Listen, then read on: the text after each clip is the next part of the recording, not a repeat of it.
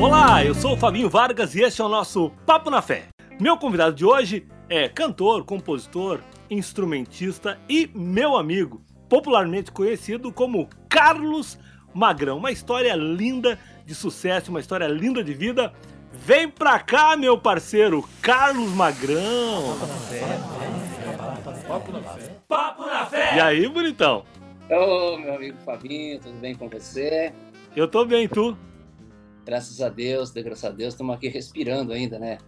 Tantos pois é, amigos é. estão tendo essa oportunidade e nós estamos aí atravessando, não sei, cara, posso até dizer que coube a nossa geração atravessar essa, essa, essa, essa fase, essa pandemia, essa coisa tão complicada que ninguém esperava praticamente no mundo todo. Né? É verdade. É. Você, meu amigo, papo na fé, muito bom. Papo na fé, sempre firme na fé. Primeiro que eu e tu sofremos um pouquinho para entrar no ar aqui, né? Porque a nossa geração não é uma geração totalmente tecnológica, né? Mas nós somos raiz, né, velho? nós somos Nutella. É, é raiz de, de, arrancar mandioca, de, né? É. Mas Ô, Mag... ah. Ô, Magrão, o seguinte, o Magrão conhecido uh, como Oswaldilho Carlos Magrão durante muito tempo. Dali veio... O Carlos Magrão surge onde na tua vida? O, o, o Carlos. O, o, é Carlos Eugênio Knop o teu nome, né? Como é que Isso. tu vira Carlos Magrão? Provavelmente, Fabinho, é pelo fato de eu sempre fui muito magro, né? Uhum. Meu pai sempre dizia que o homem, para ser homem, ele teria que pesar 60 quilos, que é, o saco, é, um, é um é saco de soja, né? e eu acho que há pouco tempo que eu atingi esse, Há pouco tempo tu virou um saco de soja. Acho que é 60 quilos no saco de soja, né?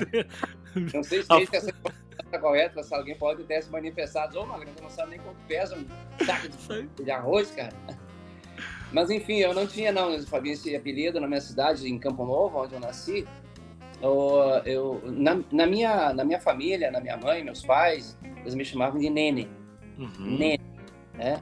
E aí depois sim, quando eu resolvi ir para Passo Fundo, daí começaram a me chamar de Magrão para cá, Magrão para lá. E, enfim, eu não gostava muito do apelido, mas não tinha. Quanto mais me incomodava, mais o apelido ficava. E daí e aí virou uma... Magrão. Daí quando eu... Ah. E aí quando tu foi, quando tu montou a dupla com os Valdir, que virou Carlos Magrão? Daí virou Carlos Magrão. Mas no início não, porque no início quando a gente começou no bar Recanto Nativo lá, em Passo Fundo, a gente não, não tinha nome, não. Era, sei lá, era Carlos Eugênio e Oswaldir Souto, né? Que é o uhum. Mas aí, depois de cinco anos lá no, no bar, quando a gente resolveu ir para gravar o primeiro disco, que isso foi lá em 88, que a gente gravou o primeiro disco, né? E daí a gente tinha que criar um nome. E como que faz? É, o primeiro cartaz nosso é um cartaz em cima de uma carroça, preto e branco, era Oswaldir Souto e Carlos Magrão. Quer dizer. Oswaldir Souto e Carlos Magrão. É, é, é um cartaz. Uma, pense num cartaz feio, homem. eu me assustei. Mas aí, depois aquilo foi afinando. Eu disse, não, mas eu acho que não tá legal esse troço aqui. Vamos botar. Como é que é o teu apelido? Meu apelido, o nome, Carlos. Carlos Magrão, Oswaldir e Carlos Magrão, acho que vai ficar legal. E aí foi, cara. Aí foi, ficou Oswaldir e Carlos Magrão. E como é que tu conheceu o Oswaldir? Eu conheci o Oswaldir é, em Passo Fundo, porque eu, quando eu cheguei em Passo Fundo, eu fui para estudar. Eu queria ser dentista, né? Queria, fiz vestibular, fiz dois vestibulares para odonto e rodei nos dois. Daí o professor chegou, me bateu nas costas e disse assim, Magrão, meu querido, sou teu fã, vou, vou lá no bar quase toda noite, vejo vocês cantando maravilhosamente. Não gaste teu dinheiro aqui com você que na música tem talento, eu vejo que você tem. Você traz aí as partituras de música, as harmonias, eu nem sei o que quer dizer essas bolinhas pretas aí. Eu tava tentando estudar um pouco de música, Sim. né? Uhum. Corretamente. E aí, cara, eu disse, mas acho que é verdade mesmo. E logo depois eu conheci o Oswaldir. Aí eu não conhecia o Oswaldir. O, Oswaldir abriu o bar em Passo Fundo e tocava com o Pedro Neves. Era uhum. o Oswaldir baixo e o Pedro Neves no violão. Mas ele queria um gaiteiro. E eu andava por lá, meio que passando fome, passando, né? Aí ele disse assim, não quer tocar no meu bar, abrir um bar aí, mas eu mas quem é esse louco cabeludo? Só tipo o cabelo por aqui, Sim. Por né? Não, eu vou, vou. Peguei a gaita, botei dentro das costas, dentro de um ônibus, eu me lembro que morava na Vera Cruz e o bar era no centro. Fui lá com, com a gaita e daí começamos a tocar umas músicas ali e tal, de, de brincadeira, cara, de brincadeira. Uhum. E aí foi, aí foi, foi acontecendo. Começamos a tirar as músicas daí. O Oswaldir começou a. Eu, imagina eu passando, passando harmonia de violão para o Oswaldir. Meu não... Deus, cara. Mas eu sabia alguma coisa de violão, de harmonia e tal. Então ali eu fui, a gente foi foi iniciando essa, essa parte da dupla e tal. E foi muito legal, porque a gente tinha um repertório muito grande, sabe, dos festivais, na época era muito forte, a Califórnia, Sim. outros tantos. Então ali passaram todos os grandes artistas gaúchos passaram pelo Recanto Nativo. E, e, ali vocês começaram a criar uma relação com a galera do meio. Isso, é, participamos de alguns festivais, muito poucos, né?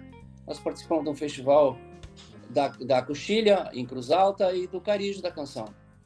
Né? Lá, na, eu lembro que no, na, na Coxilha nós perdemos pro Davi Menezes, que ele cantou uma música chamada Linguiçar o Meu Totó. Teve uma época que disse que fazia um linguiça de cachorro, não sei o quê. E ele tinha uma música muito boa, cara. E aí a gente. Enfim, a minha música era, acho que era Cruzado do Bugio, coisa assim. Não me lembro direito. E aí depois no festival em Palmeiras das Missões, no Carijo, a gente botou a música Tetinha, que não passou porque eu errei um verso, graças a Deus. Que é a música que depois te leva para o Festival Rimo Lachel, lá em São Paulo. Isso, e a gente ganha o festival lá. Um baita de um prêmio, daí ficamos conhecidos praticamente no Brasil inteiro. Daí a gente... Mas... Não, daí Mas, depois... Mas então, se tivesse a música passada, a Tetinha tivesse passado para outra fase do Caribe, ela não poderia ter sido inscrita lá no, na, no, no Festival Rímula. Provavelmente não, porque numa, numa dos shows que a gente tinha feito com a Shell, e o Sérgio Reis era, era o artista principal da Shell a nível de Brasil, e nós, no sul do Brasil, era o Valdir Magrão. Então nós encontramos e ele falou, olha, eu vou, ter, eu vou, eu vou, eu vou apresentar um festival em São Paulo, vocês não têm nenhuma música não para participar lá? Bom, a gauchada, manda uma música aí. Eu lembro que o Léo Almeida mandou uma música também. Uhum. Vários, do Brasil inteiro. Foram mais de duas mil músicas mandadas para o festival. E daí, como a gente tinha essa música que não tinha classificado no Carijo, a Tetinha, e estava numa época muito boa da política, era o Collor lá, e, e todo mundo né, falando em teta, né, dar um emprego e tal. E a gente mandou essa música para lá e, e, classificou. E daí nós fomos para São Paulo defender ela. Ficamos um mês em São Paulo, no Jandai Hotel lá, hospedados tem umas, umas coisas muito engraçadas que lá nesse hotel eu acabei conhecendo o, o, o, pô, o Nelson Gonçalves. Sério, cara? Passamos a conhecer o Nelson Gonçalves, jantamos junto lá uma noite lá, ficamos conversando, jogando papo fora. E aí ficamos lá e ganhamos o festival. E aí o que aconteceu?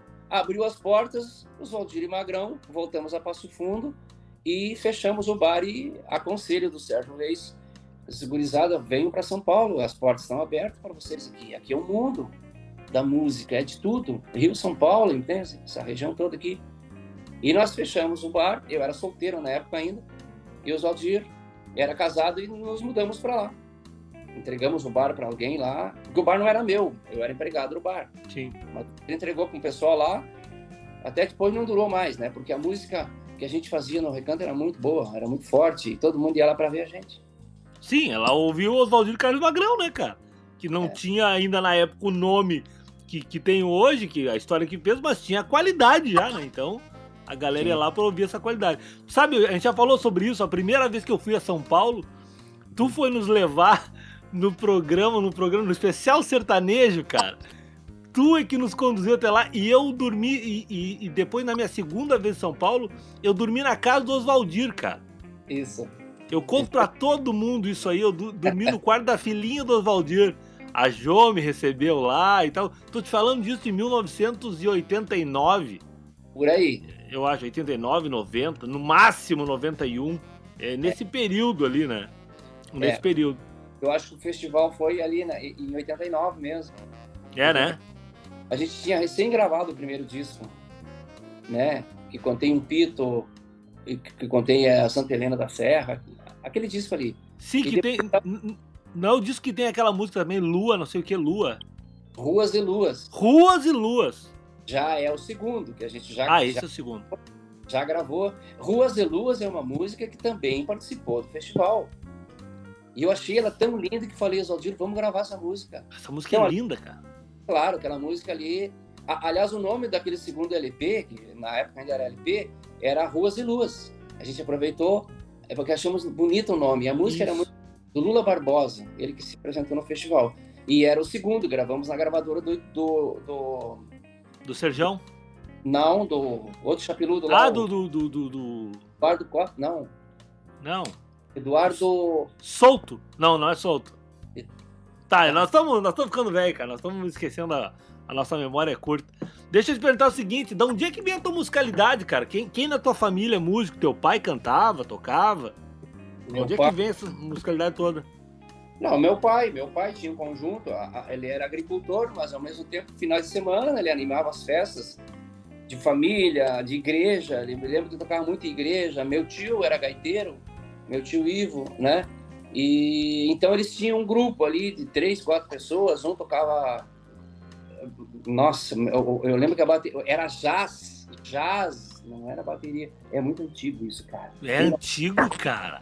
É jazz, ele que fabricava uns toque-toque em cima. Então o pai de gaita, o pai tocava gaita e violão. E o meu tio tocava gaita também. Então tinha, era um trio. E eu ia junto ali com oito, nove anos, tocava por refrigerante. Eu me lembro. Cara! Que... É, eu ia, ia junto com ele. Baixo, eu tinha essa idade, oito anos de idade. E, e aí eu aprendi. O teu, o, teu pai, o teu pai faleceu logo depois que vocês ganharam o festival, né? Logo depois que nós. Exatamente isso, cara. É, meu pai vai, vai fazer 28 anos. E ele sofreu aquele acidente lá e morreu muito novo, com 55 anos de idade. Né? E o pior, né, Fabinho? A gente acho que até comentou na vez passada. A morte do meu pai foi uma coisa muito dura para mim, porque eu estava junto com ele. Eu já morava em São Paulo e vim fazer um show em Santa Catarina, de São Paulo para Santa Catarina. Quando fiquei sabendo que ele tinha se acidentado, daí eu fui para lá, entendeu? Tu saiu de Santa Catarina e foi lá? É. Foi uma coisa muito, muito, muito dura naquele momento para mim, porque a gente não entendia naquela época. Por isso que eu digo para você que, que hoje a gente está um pouco mais sábio na questão da espiritualidade, da fé, né? Eu, eu não ia, não frequentava igreja nenhuma naquela época, então eu achei uma brutalidade muito grande, né? E argumentavam, mas como assim, Deus? Por que tirar meu pai tão novo? Ele não, não, não viu, eu sou filho único, não, não me viu tocar, ele gostava tanto disso, cara. Quando eu gravei Querência Amada, né, Fabinho? Que foi um sucesso, ele já não estava mais comigo. Que coisa. Sim, porque logo. Cara, eu lembro, eu lembro de logo em seguida, logo depois da morte do teu pai, a gente teve no momento que a gente estava junto e tu comentou, e tu estava muito abalado, ainda com tudo isso ali que tinha acontecido e tal. Se eu não me engano, teu pai foi pescar, né? Era uma pescaria? Foi, ele foi pescar. Mas assim, ó, cara, ele foi pescar e eu, e eu tinha chegado na casa dele, isso era um domingo. Aí, como eu estava muito cansado, eu disse, pai, eu não vou junto. Mas ele já estava com aquela pescaria marcada com um amigo dele, que ia levar uma canoa com, ele lá. E aí ele me insistiu e eu fui junto com ele. Ah, então vamos, pai. A gente vai papeando, batendo um papo. Eu, meu pai e meu cunhado, que recém era casado com a minha irmã, de fusquinha na frente, e esse amigo do meu pai levando uma canoa atrás, uma caminhonetezinha.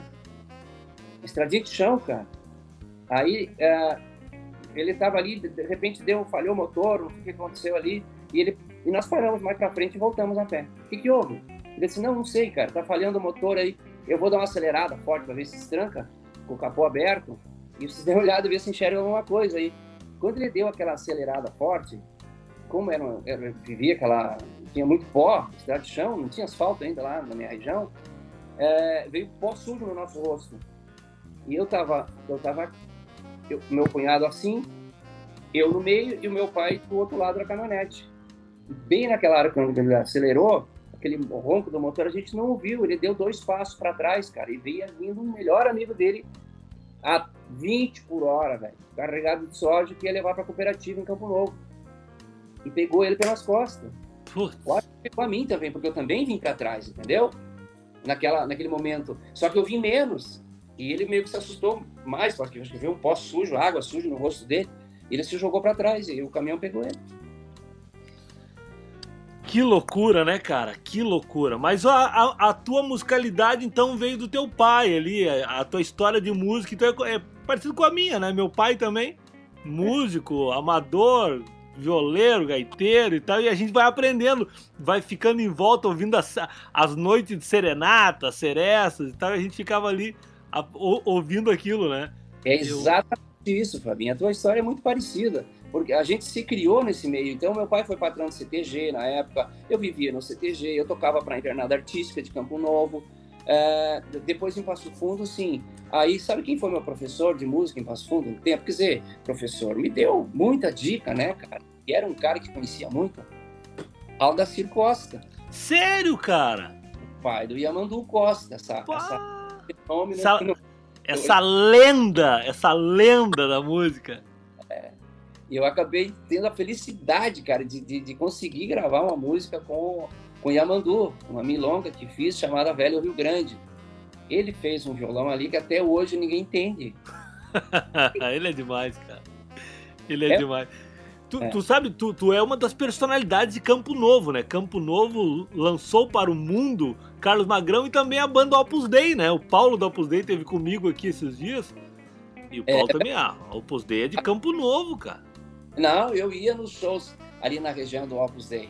É, é. Quando eu morava, morei um tempo em Chapada, também no Rio Grande do Sul, e eles fizeram um show lá na praça também. Fui lá, batemos uns papos lá. Sim, Campo Novo, Campo Novo exportando artistas para o mundo. Rapaz, eu não quero ser fofoqueiro, mas eu acho que devo ser uma personalidade de Campo Novo, porque não tem outra lá, né? Não tem, não, não tem muita gente para ser personalidade. Eu apostei, mas digo de, de, de, pessoa, de um único, uma pessoa. Sim, é o Magrão, é o Carlos Magrão, não tenha dúvida disso. Quero um reconhecimento da minha cidade, assim como Santa Rosa uh, tem a Xuxa, né? É eu e a Xuxa. É tu e a Cara, me diz o seguinte, tu falou ali antes, quando estava falando do teu pai, da questão de Deus e tal. Como é que é essa tua relação com Deus? Quando, é que, quando Deus entrou, assim, de verdade na tua vida, assim, cara? Como é, como é que aconteceu a tua conversão? Uh, isso é uma coisa que aconteceu de uma hora para outra ou foi uma construção? Me conta um pouquinho. Queria conhecer um pouquinho mais dessa história. É, eu te digo o seguinte, Fabinho, a gente acha que muitas vezes a gente escolhe Deus, mas é Deus que escolhe, é Deus, Deus que escolhe a gente. Claro. Né? Isso já foi em Passo Fundo. A minha filha, Ana Clara, que hoje tem, tem 15 anos, ela não era batizada ainda. Então, é, e na época, eu quando estava em Passo Fundo, eu morava em Porto Alegre, lá no sítio, lá onde você sabe onde é o, Sim. o Guaíba Country Club, lá onde o, o Rui Biriva morava e tal, eu morava lá. E a Ana Clara passou muito mal, porque ela era bebê novinha e, tinha, e teve a tal de bronquiolite. E lá era muito, muito frio, muito umi, muita umidade. E o meu sogro, no Rio de Janeiro, ele é médico e disse, por favor, tirem essa garota daí, né? Tirem esse bebê daí. E a minha mulher meio que se apavorou e disse, olha, eu vou largar embora. Foi embora para o Rio de Janeiro, ficou um tempo lá e tal. Ficou, acho que uns dois anos por lá. E daí veio de, de volta para cá. Eu acabei vendendo o sítio lá, compramos uma casa no Rio de Janeiro, vendi a casa no Rio de Janeiro e vim. Cara, eu me mudei muito, muitas Não, eu sei, cara. Cara, eu, tu era o único cara, o único artista de música gaúcha que morava no Rio de Janeiro. Como é que pode, velho? Tava horror da casa com um avião para vir tocar. Sim. Porque tu morou. Tu morou dois anos lá, né? Eu morei, é, morei dois anos, mas depois a minha mulher voltou um tempo pra lá também, mas... Então, eu, eu, eu até em Canoas já morei, cara. Até Sim, eu, cara, tu não morou por pouco em São Leopoldo, porque quando você estava gravando o disco da Querência Amada, que tu ficou aqui em casa, a gente lembra que a gente andou olhando uns apartamentos aqui? Senhora, eu conheço a gente andou... a palma da mão de tanto procurar apartamento para morar e não deu certo. o que aconteceu? Aí, aí foi, cara, que. Aí quando eu cheguei em Passo Fundo, daí para voltei novamente a morar em Passo Fundo, mas já casado daí. Aí a Ana Clara já estava mais fortinha, estava tudo certo. Daí eu conheci o compadre meu, porque ela não era batizada ainda. Ela, ele disse: Vamos batizar na minha igreja. Até eu lembro que eu perguntei para ele: Mas qual é a tua igreja? É, minha igreja é luterana. Bah, eu não sabia nada, né? Mas tudo bem, não é batizada, vamos embora. E essa foi meu, meu, meu primeiro momento indo para a igreja pelo batismo da minha filha. Mas só que daí, logo depois, eu tive um convite é, da Ubra, da Ubra, da, da Ubra, da Igreja Luterana aí, aí de São Leopoldo, para gravar sim. um cristão. E eu já tinha algumas músicas que não não se inseriam muito no repertório da dupla, Oswaldir e Magrão. E aí eu vi ali uma oportunidade de colocar para fora esse meu lado compositor com música cristã. E aí gravamos o primeiro disco chamado Vamos Falar com Deus. Então ali foi o primeiro momento. Mas só que eu também estava vivendo um momento muito complicado, cara. Eu estava com depressão, a minha relação com o próprio Zaldir já não estava muito legal e eu estava sofrendo bastante, cara. Aí eu tive que resolver a situação, né? A minha mulher dizia o seguinte: olha, você está num sofrimento danado. Você chega em casa, mas você não chega. Então, ou você se separa, ou você resolve a sua vida com o Valdir, quem vai embora sou eu de novo. E aí eu tive que tomar a decisão. E, e tinha coisas, Fabinha, dentro da dupla, Oswaldir e Carlos Magrão, que era muito complicado de resolver. E, e, eu, eu que pedi a separação. Eu que fiz a separação. Eu precisava disso. Eu precisava ter uma liberdade. Porque eu não tinha apoio no trabalho cristão do Oswaldir Aliás, muito pelo contrário, ele achava que eu até atrapalhava um pouco a agenda da dupla.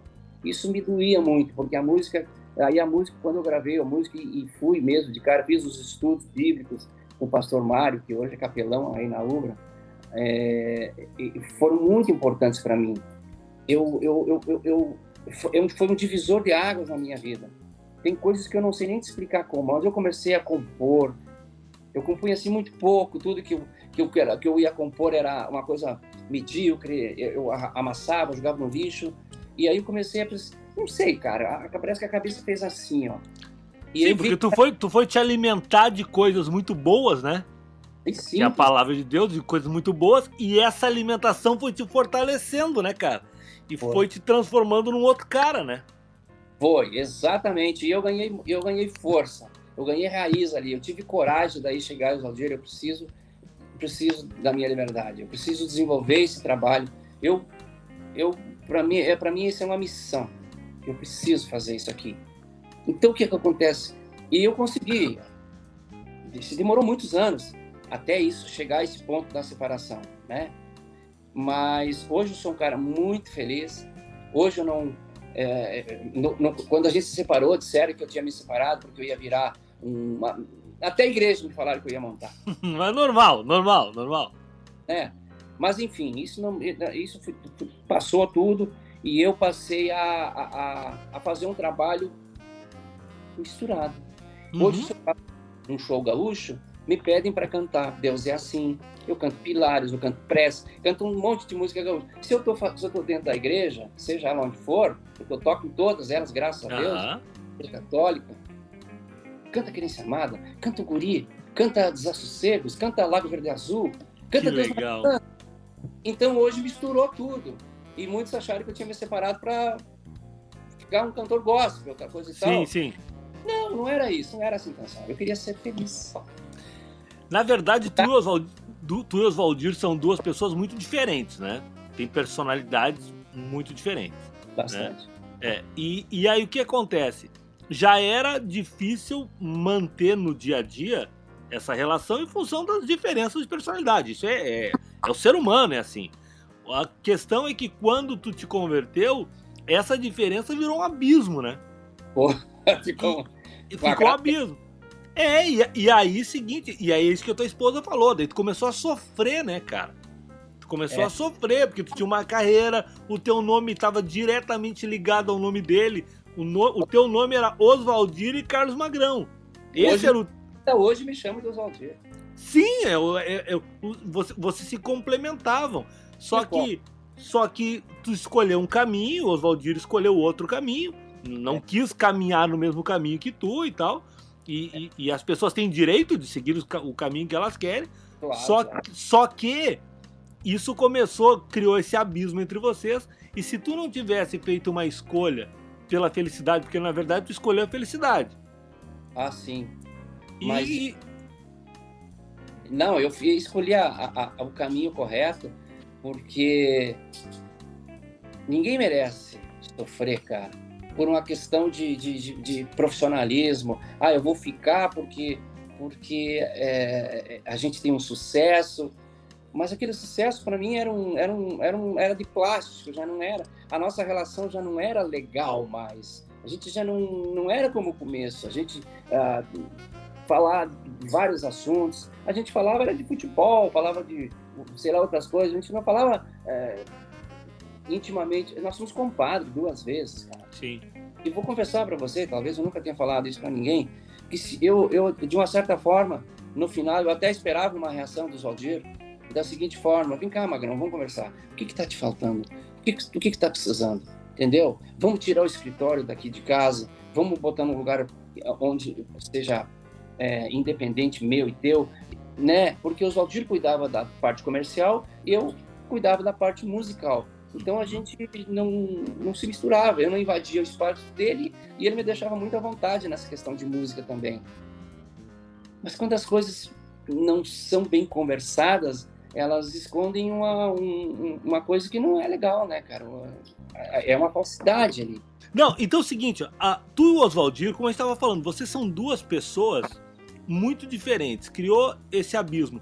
Porém, tu talvez tu, como tu falou agora, tu abriu teu coração e disse, pô, se o Oswaldir tivesse me chamado, tivesse conversado e tal.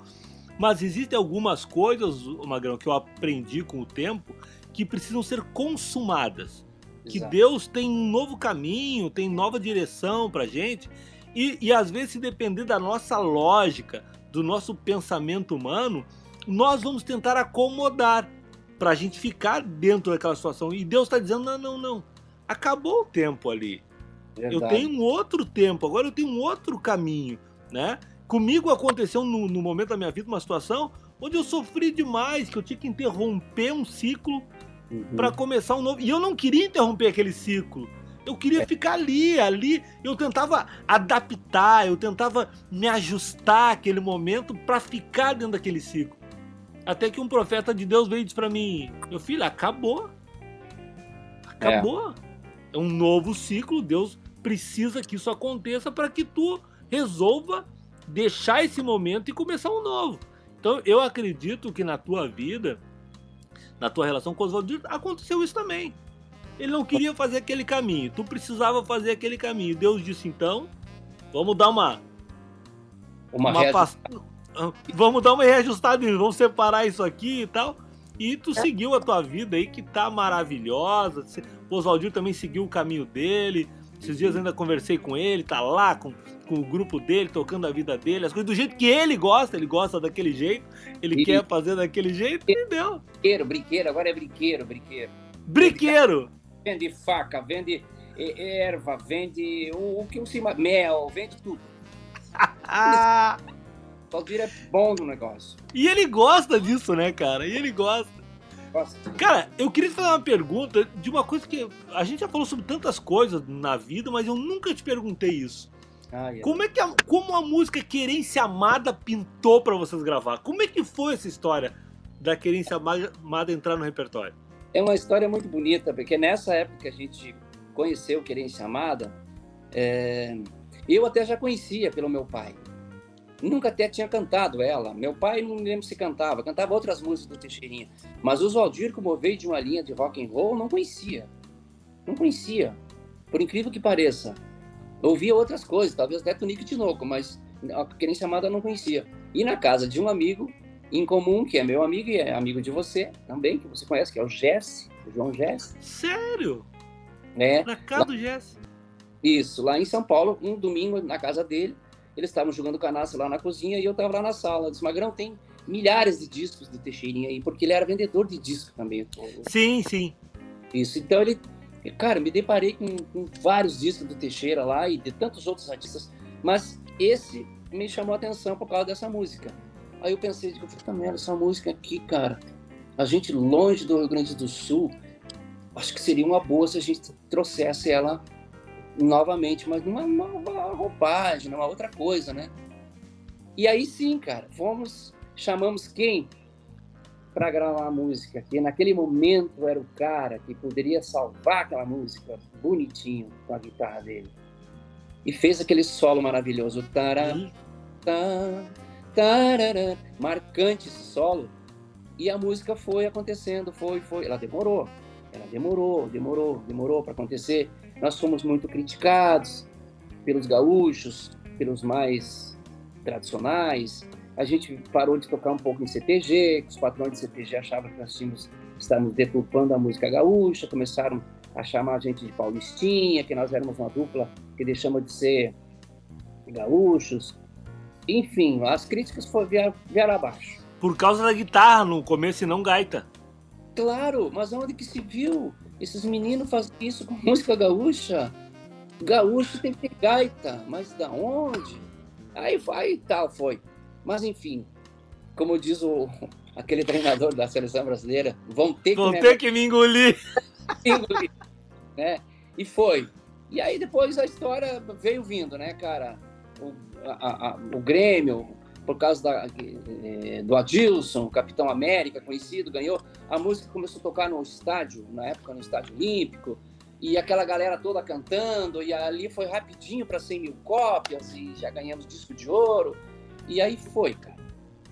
E aí, mas se tornou esse hino, que, que com certeza dá para dizer que é um dos hinos, dos tantas músicas boas que nós temos no Sul, mas Querência Amada está inserida no meio dela.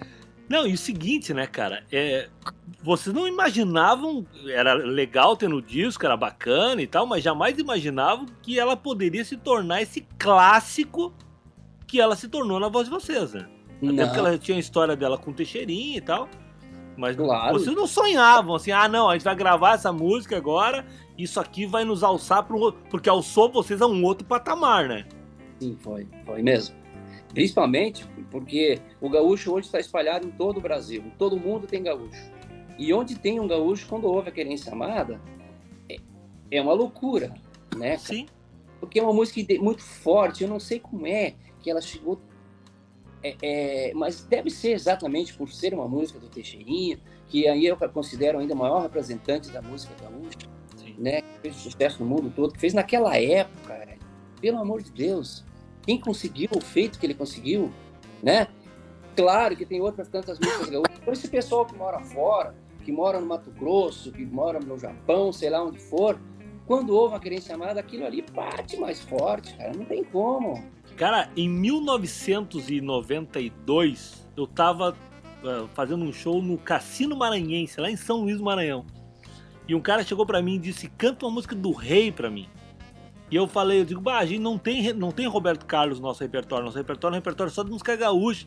Ele falou, é. quem te disse que eu falei em Roberto Carlos? Eu falei do rei Teixeirinha. É. E eu é. falei, ah, tu é gaúcho? Ele falou, não, eu sou natural aqui do Maranhão. E o é. cara era o rei. E depois a Beta, a filha do Teixeirinha, me contou uma história muito interessante, que ela disse que o Teixeirinha foi responsável por os caminhoneiros colocarem o toca-fita nos caminhões, porque ele trabalhava no Dyer e ele uhum. dava fita pros caras, pros caminhoneiros, e os caminhoneiros começaram a botar e começaram a botar toca-fita para escutar suas fitas. Ali que começou a ter uh, toca-fita nos, nos, nos, caminhões. Caminhão, e, caminhão. e os caras atravessavam o país Quantos caras chegavam lá no Ceará, lá no, no Pernambuco, os, os, outros caminhoneiros pediu a fita de presente. E ele, e ele deixa, então começou a levar o nome, era a rede social da época. Quer é. dizer, começou a levar o nome Teixeirinha pro Brasil inteiro, cara.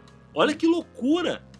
É, loucura mesmo. É, é, é uma história que eu também não sabia, né, Tim? É. é. Mas como é as informações, né? Cara, e, e aí o, o Oswaldinho e o Carlos Magrão viraram uma, uma referência. Porque a, a, a, dupla pode não existir mais, mas o nome, a história virou uma referência nacional. Vocês foram o primeiro, primeiro artista uh, de música gaúcha, tirando o gaúcho da fronteira ali e tal, que vocês conseguiram abranger um, um, um, país inteiro, né, cara? Viajar o país todo, fazer show no país todo, a relação com o Sérgio Reis, de proximidade, vocês se aproximaram, foram o primeiro artista gaúcho a se aproximar do sertanejo também, do, do, do, na época do Zezé e do Luciano, dessa, dessa turma. Então, cara, é, é uma história que deve te orgulhar muito, né? Com certeza. Essa minha, nosso estado em São Paulo por cinco anos é, foi, foi, muito bacana exatamente por isso, pela grande relação que nós tivemos com os artistas é, que até então não existia aqui a, a música sertaneja universitária, mas existia é, Christy Ralph, é, Chitão, Chororó, Zé de Camargo, Leandro Leonardo, essas duplas que foi uma vertente, né? Que, que vieram trazendo um pouco da, da música sertaneja para o centro do país, né? Então, e a gente estava naquele meio, crescendo junto com eles ali. Se nós não viéssemos embora, e a gente até veio porque a, a gente viajava demais, viajou, mulher dos Valdir disse, olha, gente, eu não aguento mais ficar aqui. E, e ela estava com o Bruno, pequenininho, acho que era o Bruno até. E aí, ou a Manuela, não sei, ou a Dani, não vou lembrar bem. E disse, olha, eu não aguento mais ficar aqui em São Paulo sozinha, eu quero ir embora, eu tenho minha casa, espaço fundo, eu quero ir embora, minha casa está lá, eu vou embora, e, e foi.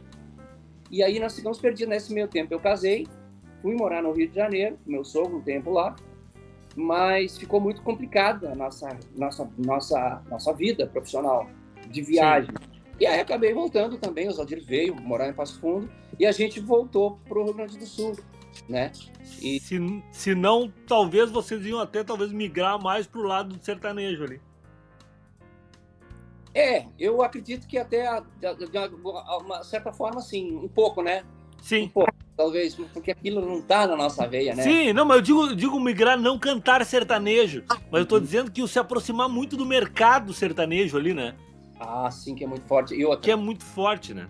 Eles tinham, e tem até hoje, né, Fabinho, uma admiração muito grande, muito grande pela sanfona, pelo toque do gaúcho. Eu lembro que a gente encontrava nos aeroportos, assim, muitos gaiteiros, e um deles foi o gaiteiro do Fala Mansa, que uma vez disse assim, mas como é que se faz aquela música a, a, baixaria, que eu tinha gravado uma música dos Carlos Reis chamada Contra o Vento. Tudi, tudi, tudi, tudi, eu me quebrei não consigo tirar a música. Quando eu mostrei para ele, ele disse, mas puta que pariu, é desse jeito, tão fácil. Claro, mas fica de fato difícil, você ouvindo é uma coisa, mas fazendo é outra. Então eles admiravam muito isso na gente, né? O, o, o, e, e, o seguinte, né, cara? O lance, o lance de, de tu ser gaiteiro, né, cara? Eh, esses dias ainda vi uma, um vídeo uh, teu na internet, foi no teu Instagram, tu no camarim com o Eduardo Costa e ele louco, eu tô aqui com o Magrão, esse aqui é o cara, é o sanfoneiro, não sei o que. Uma admiração doida pelo teu jeito de tocar, pelo teu jeito de cantar. Então eu sei que, que no Brasil inteiro você tem, tem admiradores deste nível. Tá, mas hoje tu tá morando onde? Cara, hoje tu já moro... andou, andou esse país todo, mas tá morando onde hoje? Já, eu só falta morar no Nordeste. eu, eu, hoje moro em Santa Catarina. Quando, quando eu me separei dos Aldir, eu tomei a decisão também, pelo fato da minha mulher ser carioca e, e não queria mais ficar no frio, né? Eu, disse, eu já morei 23 anos nesse, teu estado, mais do que no meu. Agora eu quero para um lugar um pouco mais quente. Não quero voltar para o Rio de Janeiro, mas também não quero ficar aqui. Aí fomos ao meio termo, porque a gente já tinha passado um veraneio aqui em Balneário, Itapema, que é uma região aqui muito bonita, e de muitos gaúchos também. E daí viemos para cá, cara. Deu tudo certo, fui, fui, muito bem recebido aqui, uma admiração muito grande aqui. Eu atualmente moro em Itajaí, mas vou morar em Tijucas, porque eu comprei. vou construir lá. Então, Vai se mudar de novo? De dizer que será a minha última morada. Ah, eu não sei, eu não, eu já não acredito, eu não sei mais nada. Cara, sempre que tu fala do esposo da Vivian, eu lembro da mesma história e eu sou obrigado a falar, porque são, são programas diferentes, lugares diferentes e tal. Que eu sempre falo e comento muito com a minha esposa que quando tu conheceu a Vivian, a gente saiu, eu e tu. Nem sei onde é que a gente foi, foi jantar junto, uma coisa. E tu entrou dentro do carro e falou assim: achei a mulher da minha vida, cara. Como assim? Não! Fui jantar, ela é carioca, cara. Mulher despachada sentou na minha. Cara, eu lembro como se fosse hoje. Sentou na minha frente, assim, no restaurante, colocou os dois pés tipo índio, assim, em cima, em cima da cadeira. E eu já. Eu fiquei. Eu, bem eu, hippie. é, bem hippie. Eu fiquei paralisado, cara. Eu fiquei paralisado. E, cara, eu vou casar com essa mulher e vou não sei o quê. Bueno, cara, parece que tava com razão e tal. Porque, pô, teve seis filhos com ela.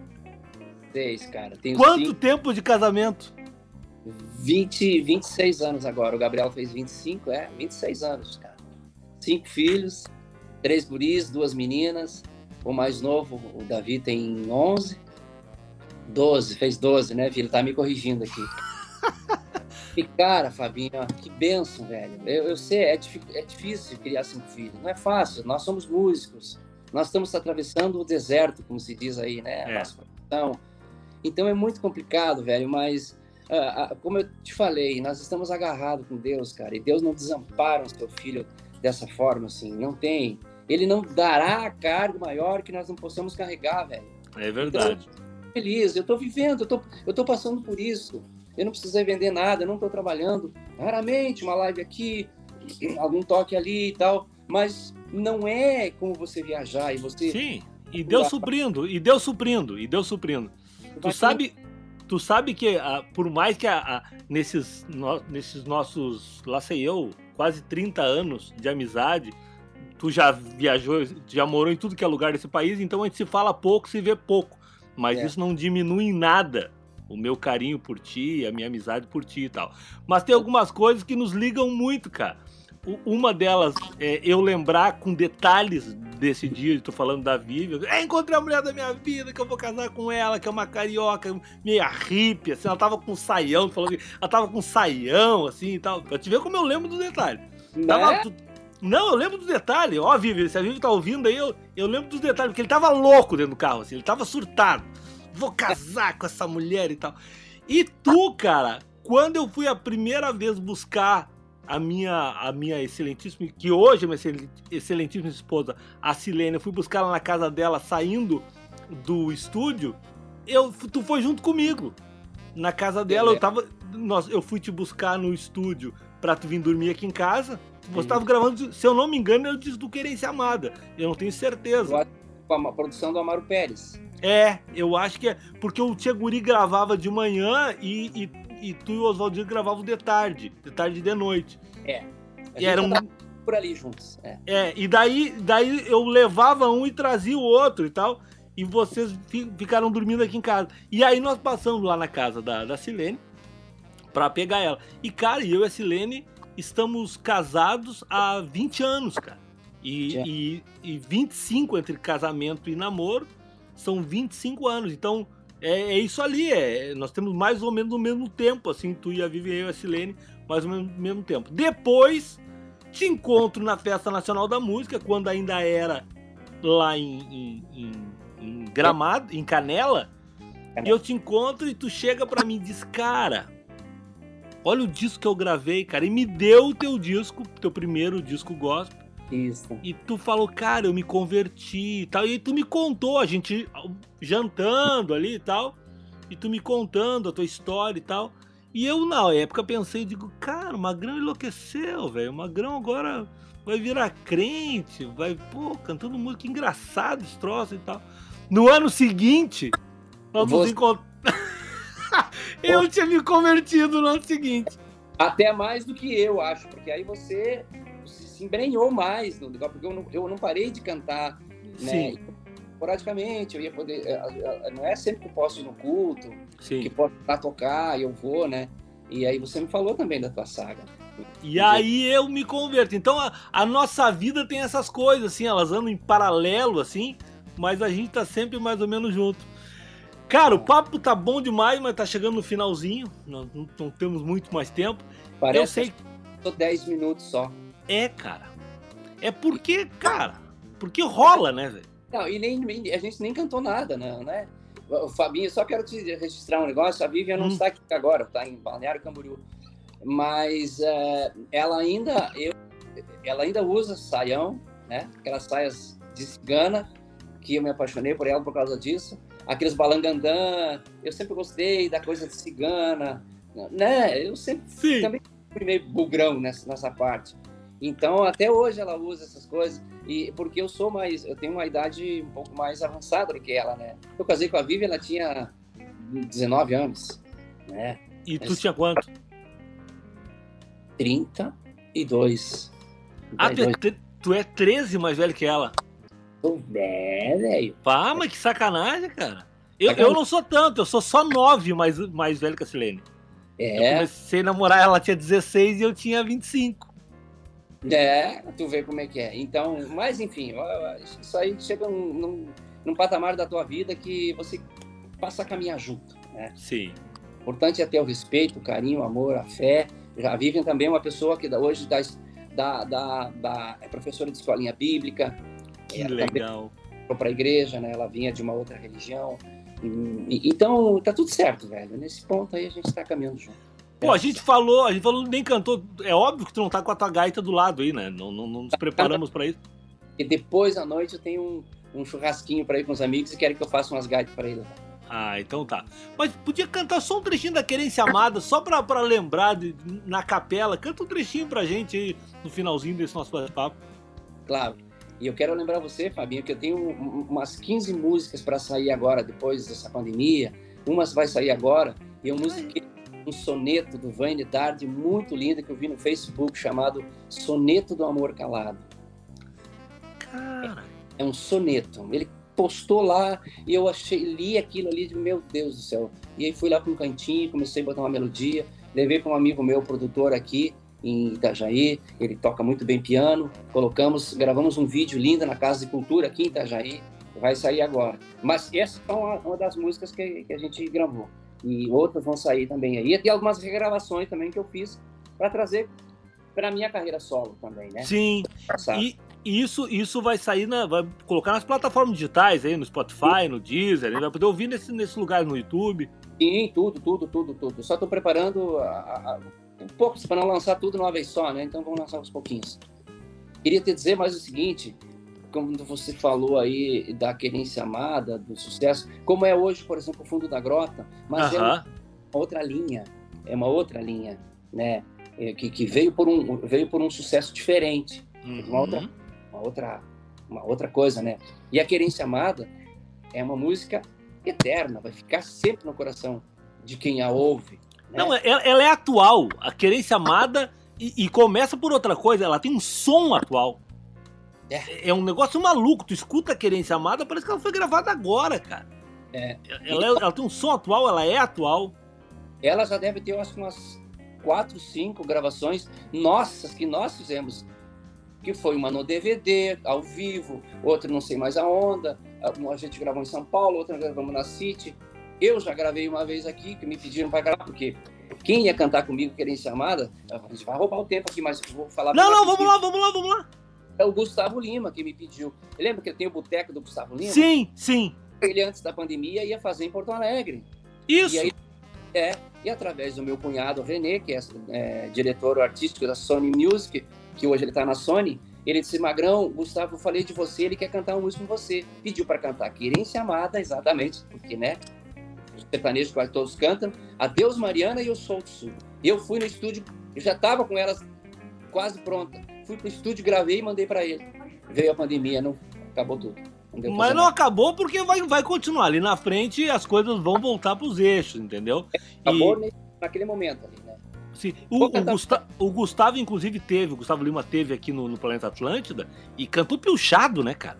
É, Ele cantou pilchado, velho. Aquilo ali foi demais. Ali foi, foi espetacular. Orgulho para nós gaúchos, né? Mas queria que tu cantasse um trechinho da Querência Amada. Hoje o papo com esse papo na fé é maravilhoso com meu querido amigo, meu irmão em Cristo aqui, o Carlos Magrão. Fala, Magrão, canta um trechinho da Querência Amada. Só se você fizer a segunda aí. Ah, não, mas eu sou ruim de segunda, cara. Eu sou ruim de segunda, eu vou estragar. E outra, tem um, tem um delayzinho aqui. Se eu canto a segunda, eu entro em. Eu, a, a, atravessa contigo. Não, vamos lá, vou fazer um pedacinho aqui. Quem quiser saber quem sou, olha para o céu azul e grita junto comigo. Viva o Rio Grande do Sul. Final. Deus é gaúcho, de em mango, foi maragato ou foi chimango? Querência amada, meu céu de anil, esse Rio Grande gigante é mais uma estrela brilhante na bandeira do Brasil. Ah, que moral! E agora um trechinho de uma do teu disco gospel, cara. Eu gosto. Como é que um. Tem um chamamé, cara. Eu, eu sou ruim de, de memória. Deus é assim. Deus é assim, cara. Canta um trechinho. Não pode mais faltar agora, tu vê como é que é, cara. Pede seguidamente essa música pra mim. Quem pensa que um gaúcho de bombacha, bota, chapéu, de lenço branco e um pala, não teme o patrão do céu. Mesmo estando bem montado num belo tordilho negro, entrega sua vida a Deus, pois é esse o seu apego. Leva junto em seus peçoelos uma mala de garupa, uma Bíblia já surrada que a todo cristão educa, se é numa roda de mate ou até mesmo no rodeio, pede a Deus para não cair do outro chucro mais feio. Pai, Filho e Espírito Santo, unidos os três num só, protegei nosso Rio Grande para ser grande e melhor. Ah, que maravilha!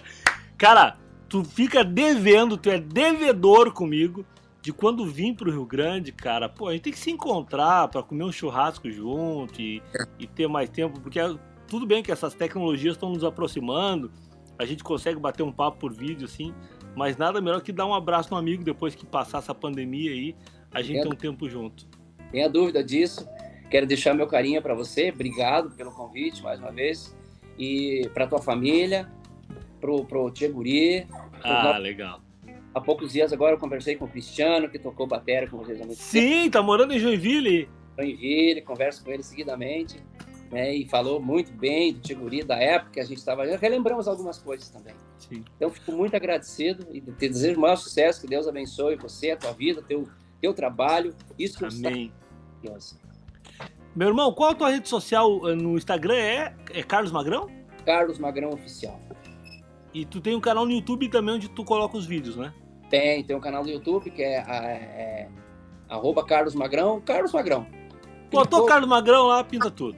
É, é, tá tudo nas redes sociais hoje. Graças então tá. Meu irmão, fica na paz. A gente se fala por aí. Obrigado pelo, pelo teu tempo disposto para mim, tá? Obrigado, que Deus nos abençoe sempre. Valeu, tchau, tchau.